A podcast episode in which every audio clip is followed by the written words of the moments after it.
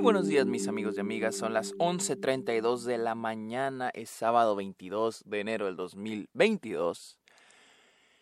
Y me acabo de levantar porque anoche este, vi Speak No Evil. Eh, no acabo de ver esa película, vi en la madrugada porque se estrenó a medianoche y ya era demasiado tarde para hacer un episodio. Pero aquí estamos. Bienvenidos a esta OK en esta edición de Sundance con la cuarta película que veo en el festival.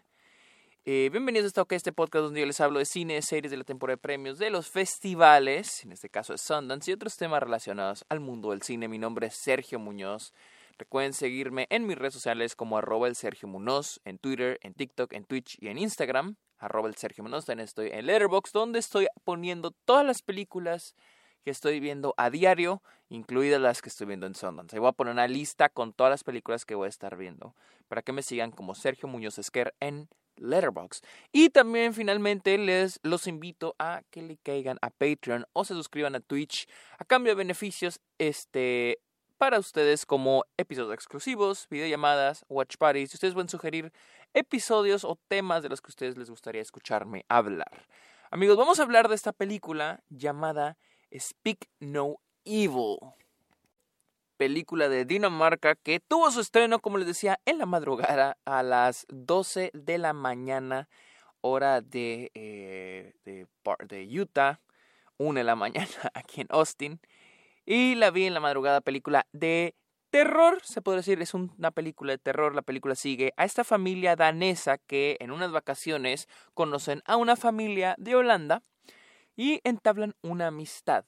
Y un día la familia de Holanda les dice, vengan a nuestra casa, vengan a visitarnos y cosas raras van a pasar. la película, eh, la premisa en sí se basa en la idea de las etiquetas sociales, ¿no? Eh, y, me gustan las intenciones que tiene esta. Ya cuando, ya cuando me escuchan decir me gustan las intenciones, y es como que dicen, ah, aquí ya no le gustó. Eh, la, película trata de dar un mensaje, y se entiende, el mensaje de las etiquetas eh, sociales, ¿no? Muchas veces tenemos problemas, ya sea hasta dentro de nuestra propia familia, con amigos, otros conocidos, personas que apenas acabamos de conocer, en las que a veces no concuerdan las etiquetas sociales. Hay gente, por, ejemplo, por, poner un ejemplo, a veces eh, conocemos a alguien que no dice por favor ni gracias. Y probablemente no porque la otra persona sea grosera, simplemente no es una etiqueta con la que esa persona creció o se le enseñó y a nosotros nos causa conflicto que no diga por favor y gracias. Es un ejemplo pendejo que se me ocurrió en este momento. Mi cerebro no está carburando también. Si les funciona para, para tener idea de lo que estoy hablando, que bueno, si no, pues chinga su madre. Y pues este, de eso trata esta película, de las etiquetas sociales o las barreras incluso que se crean entre esas etiquetas sociales entre estas, estas dos familias.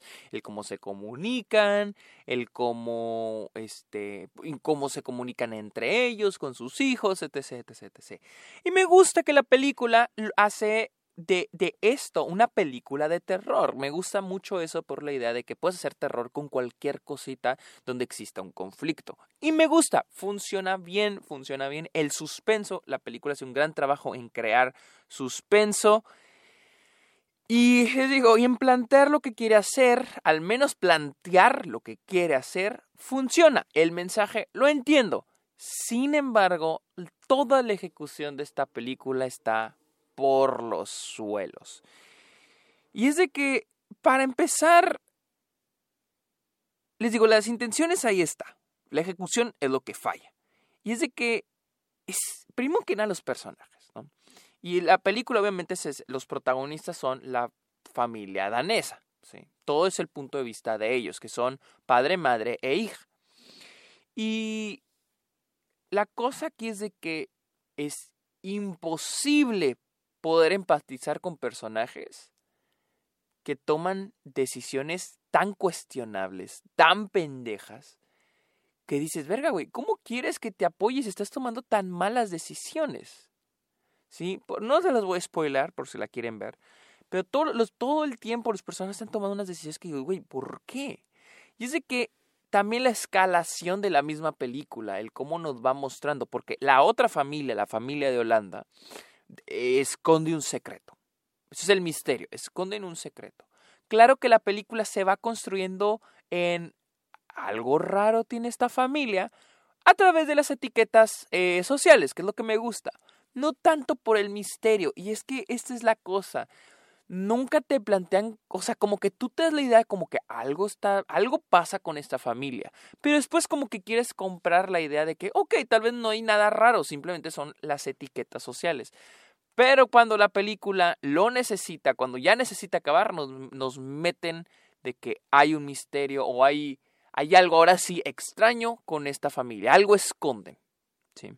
Y, pero bueno, ahorita voy con eso les decía, todo el tiempo los personajes principales, la familia, eh, toman decisiones que dices, verga, ¿por qué hicieron eso? ¿Sí? Y no quiero ser el güey que quiere que los personajes actúen como actuaría yo, pero eh, sí son unas, unas cosas que digo, verga, güey, pero ¿por qué esto y por qué lo otro?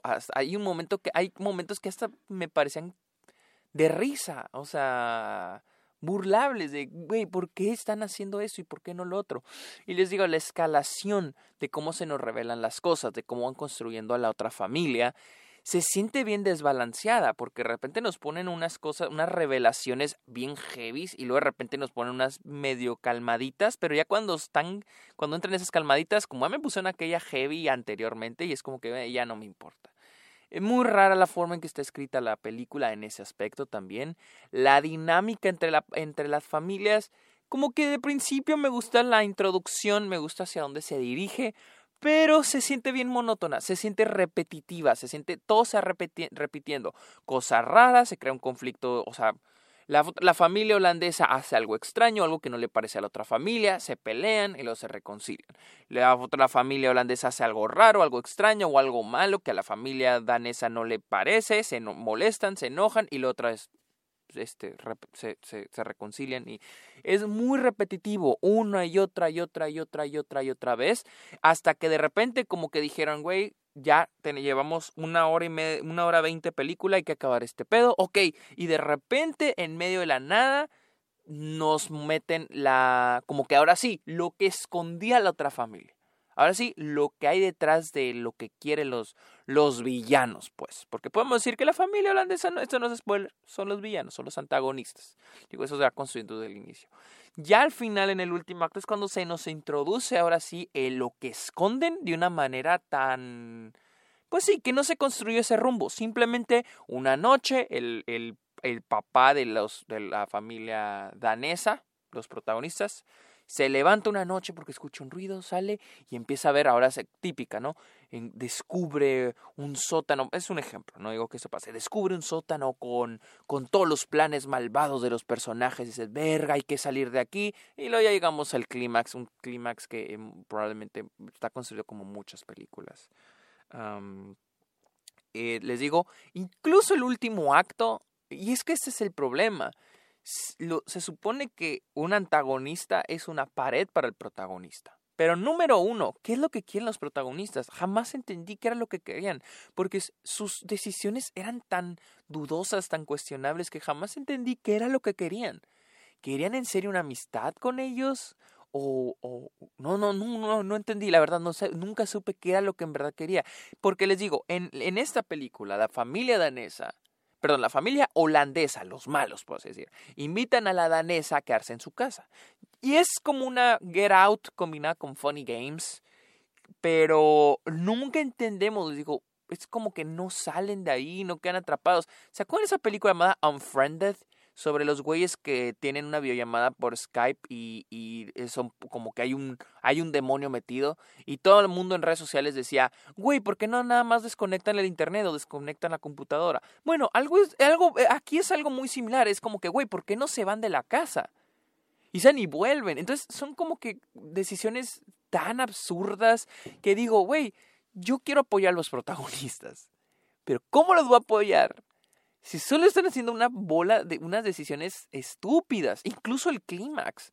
Y decía, el, el, el antagonista es una pared para el protagonista. Pero el protagonista ni siquiera se mueve. El clímax. No, los antagonistas están haciendo, elaborando su plan malvado, lo que sea que estén haciendo. Los protagonistas no hacen nada, nada. Y, en serio digo, güey, ¿cómo apoyo a estos cabrones si no están haciendo nada? Tampoco veo como una redención, porque algo que, algo que me gusta un poco, que quiso introducir la película, es el tema del matrimonio, ¿no? Eh, la comunicación entre esposo y esposa, entre pareja. O sea, como que me gusta y me gustó que el, el, el señor, el, el bueno, el señor bueno, iba a tener, pensé que iba a tener una redención, iba a tener un arco, pero no, tampoco. Al último, eh, siento que terminó siendo el mismo güey. Hay un punto en la mitad de la película donde se siente que va a tener su redención, o que va en aquella dirección, pero tampoco, o sea, tampoco, tampoco, o sea, no, no la tiene. Eh, me hubiera gustado más la dinámica entre las dos familias, porque, o sea, todo el tiempo se le están pasando de la verga. O sea, todo el tiempo. Se supone que son de vacaciones, están de vacaciones. Todo el tiempo se están pasando mal. Nunca vi que en serio de, perdido hubiera una amistad.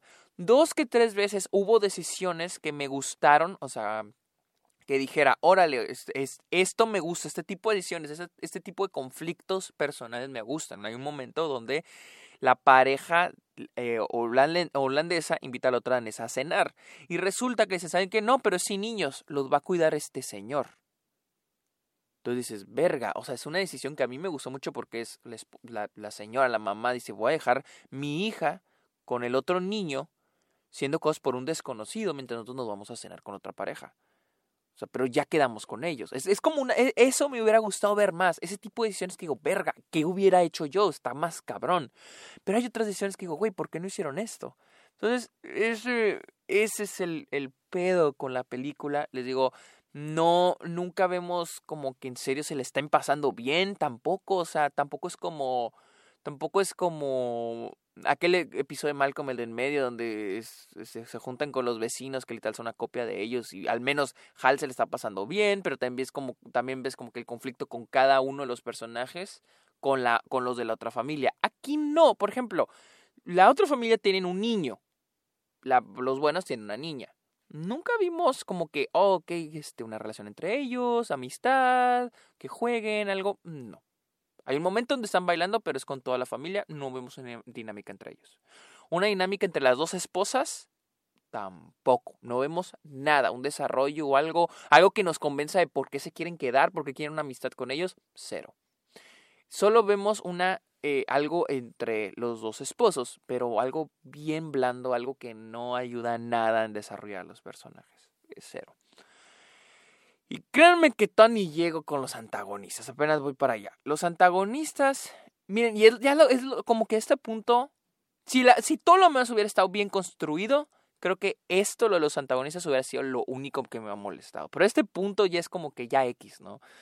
Eh, los, los antagonistas, hasta el final se nos revela el gran misterio o lo que sea que estén escondiendo que no impacta nada, o sea, no, no, al menos no impacta nada porque no es como que se haya construido en esa dirección más que por un elemento, que un elemento que se nos introduce al principio y dices, ah, ok, tiene relación con eso, pero nada más, nada más, no sabemos por qué lo hacen, no sabemos por qué la complicaron tanto, no sabemos cuál es el plan, no sabemos por qué ese es el plan.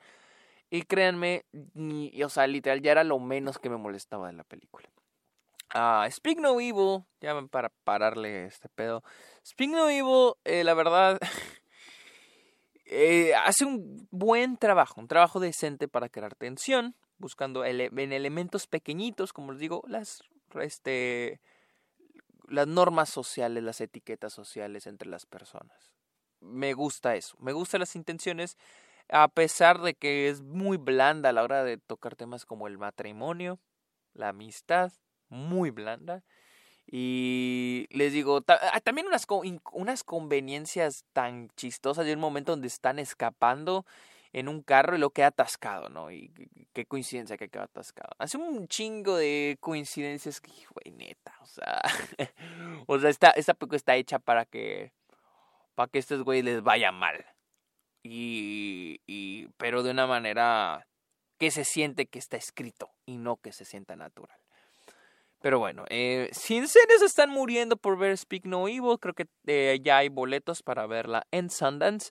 Si me preguntan, Sergio, este, estoy indeciso en verla o no, ¿me la recomiendas?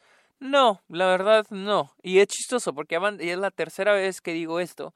Ahórranse ese dinero para otra película. Chistoso porque es la tercera vez que lo digo. No sé para cuál película. Pero hoy voy a ver eh, tres películas más. Espero que al menos una de esas esté buena. Porque no ha sido un gran no, no, no llevo una buena racha con Sundance, excepto por Fire of Love. Así que amigos, muchas gracias por escuchar este episodio. Recuerden seguirme en redes sociales como arroba el Sergio Munoz, en Letterboxd y cáiganle a Patreon, amigos. Muchas gracias por escuchar este episodio. Pórtense bien. Bye.